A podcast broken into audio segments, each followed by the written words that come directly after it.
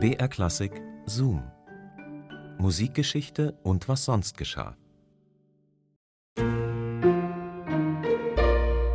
Mechanische Klaviere, Flugzeugpropeller und Windmaschinen.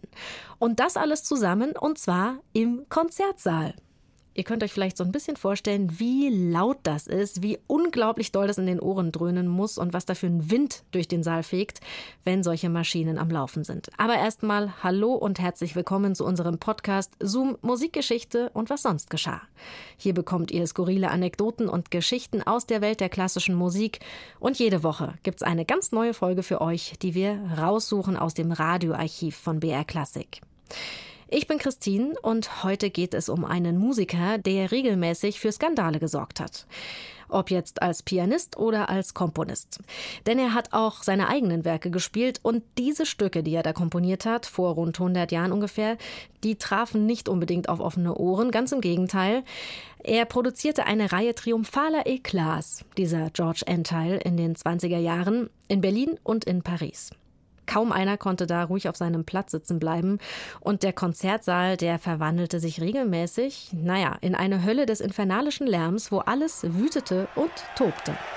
Jetzt aber viel Spaß beim Hören. Paris, Théâtre des Champs-Élysées, 4. Oktober 1923. Tumult an skandalerprobtem Ort. Elf Jahre nach dem Aufruhr, den Strawinskys Sacre du Printemps im selben Saal verursacht hatte, bringt ein kleiner Mann am Flügel das Publikum zum Rasen. Sein Name George Entile. Als ich an jenem Abend des 4. Oktober vor den Vorhang des Théâtre des Champs-Élysées trat, um zu spielen, erblickte ich alle Berühmtheiten des Tages. Unter anderem Picasso, Stravinsky, Millot, James Joyce, Satie, Man Ray, Diaghilev, Miro, Arthur Rubinstein. Ich hatte drei Sonaten aufs Programm gesetzt. Meine Sonata Sauvage, die Airplane-Sonata und die neuen Mechanisms.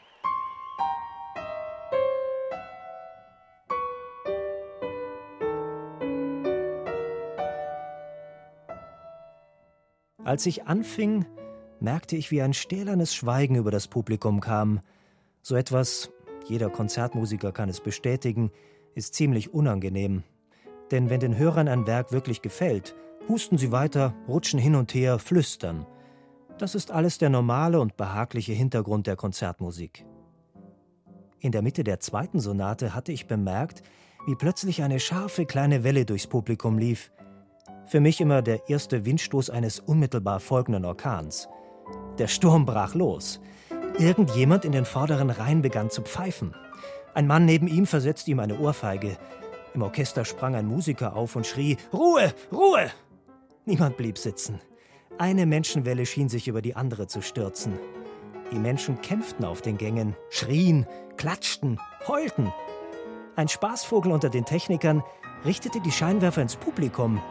Einer traf James Joyce mitten ins Gesicht. Es tat seinen empfindlichen Augen weh. In einer der Logen stand ein großer, stämmiger Dichter auf und brüllte: Ihr seid alle Schweine! Was für Zeiten, was für Menschen. Man könnte rückblickend melancholisch werden über so viel Empörung, Enttäuschung, Zorn aus Anlass eines einzigen Klavierabends. Glaube, Liebe, Hoffnung, wo sind sie geblieben? Und wer würde sie, gäbe es sie noch, gegen Ohrfeigen und Beschimpfungen verteidigen? Wo vor allem sind Persönlichkeiten geblieben, die solche Glaubenskriege entfachen können? Menschen, die sich, wie George Antile, überwiegend von Pfefferminzplätzchen und grünen Äpfeln ernähren und während ihrer Auftritte unterm Konzertsmoking einen geladenen Revolver bei sich tragen.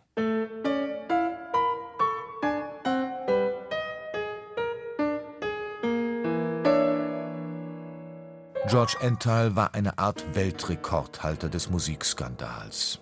Die Erfolgsphase seiner Karriere in den 20er Jahren in Berlin und Paris war eine Kette triumphaler Eklats.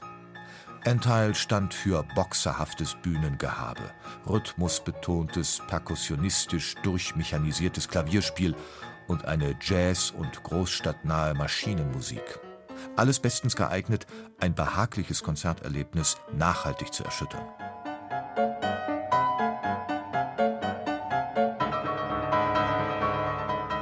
Viele Künstler dieser Jahre reagierten auf den Weltuntergang des Humanismus in den Blutbädern des Ersten Weltkriegs wie er, mit Provokation und schriller Nüchternheit, mit reduzierten Formen gegen den Schwulst des vergangenen Jahrhunderts.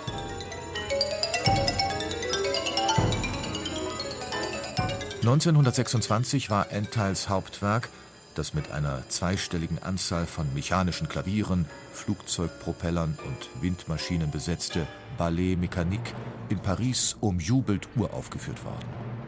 Ein Jahr darauf veranlasste dasselbe Stück in der New Yorker Carnegie Hall einen der größten Theaterskandale der amerikanischen Musikgeschichte. George Antheils Karriere endete, wie sie begonnen hatte, in einer Mischung aus Tragödie und bis an Slapstick grenzendem, auf seine Art durchaus anspruchsvollem Lustspiel.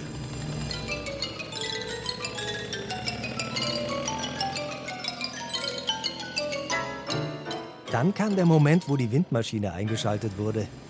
Irgendjemand hatte einen Fehler gemacht und den Propeller anstatt in die Luft aufs Publikum gerichtet. Während er auf Touren kam, passierte nichts. Als er aber seine volle Drehzahl erreicht hatte, wurde es katastrophal. Die Leute hielten ihre Programme fest und einige Frauen ihre Hüte. Jemand, der in der elften Reihe genau im Windkanal saß, band ein weißes Taschentuch an das Ende seines Stockes und schwenkte es in der Luft.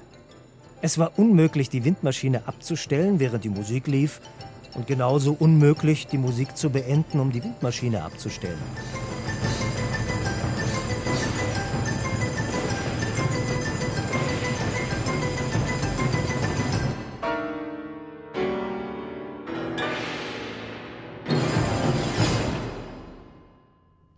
Ich weiß nicht, ob ich da so hätte mittendrin sitzen wollen, sonst wäre ich jetzt vielleicht auch schon halbtaub. Das war ein Zoom von Stefan Siegert. Zoom, Musikgeschichte und was sonst geschah, gibt's immer samstags neu in der ARD Audiothek und natürlich überall, wo es Podcasts gibt.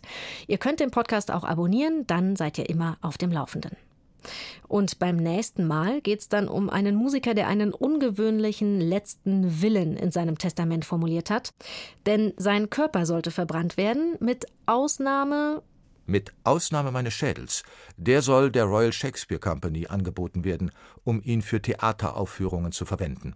Ein echter Totenschädel, eine skurrile Requisite. Welcher Musiker das war und ob etwas aus der geplanten posthumen Theaterkarriere geworden ist, das erfahrt ihr dann beim nächsten Mal. Bis dahin macht's gut. Eure Christine. 29, kurz als Kontrast. Du verlangst auch Sachen. Das sind die 29. Ah ja, krieg ich hin. Sie mögen und verstehen sich und sprechen intensiv über Musik. Pianist Igor Levit und Autor Anselm Zibinski. Ihr Lieben, lehnt euch zurück, das wird jetzt anderthalb Stunden so gehen. Musikwissen als Hörgenuss. Wie ist die Musik gemacht? Was tun die Hände? Diese Musik gibt mir einfach alle Werkzeuge in die Hand, alle Möglichkeiten. Und es hört nie auf. Ein großes Glück, ein großes Geschenk für mich.